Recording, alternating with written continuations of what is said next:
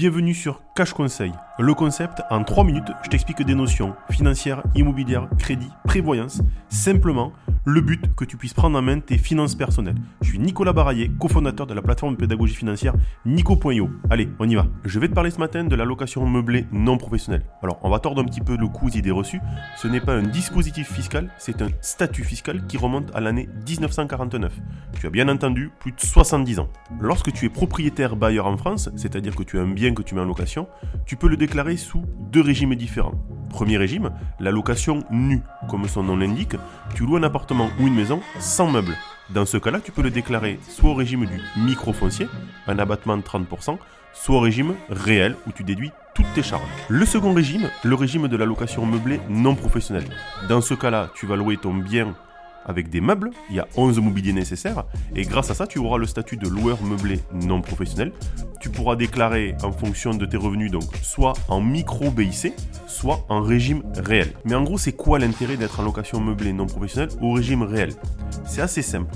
Quand tu déclares tes loyers, tu vas pouvoir déduire tes frais et charges de gestion, taxes foncières, tu vas pouvoir déduire tes intérêts d'emprunt, un peu comme en location nue, mais la location meublée permet un point avantageux, c'est l'amortissement de l'immobilier et du mobilier. Comme une société, quand elle achète du matériel, tu vas pouvoir amortir l'appartement, la maison, ainsi que le mobilier sur des durées en fonction de leur durée de vie, hypothétique évidemment.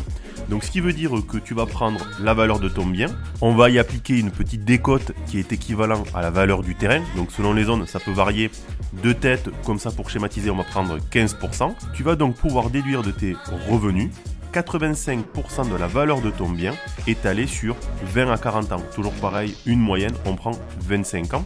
Pour le mobilier, assez simple, 100% de sa valeur étalée entre 5 et 10 ans.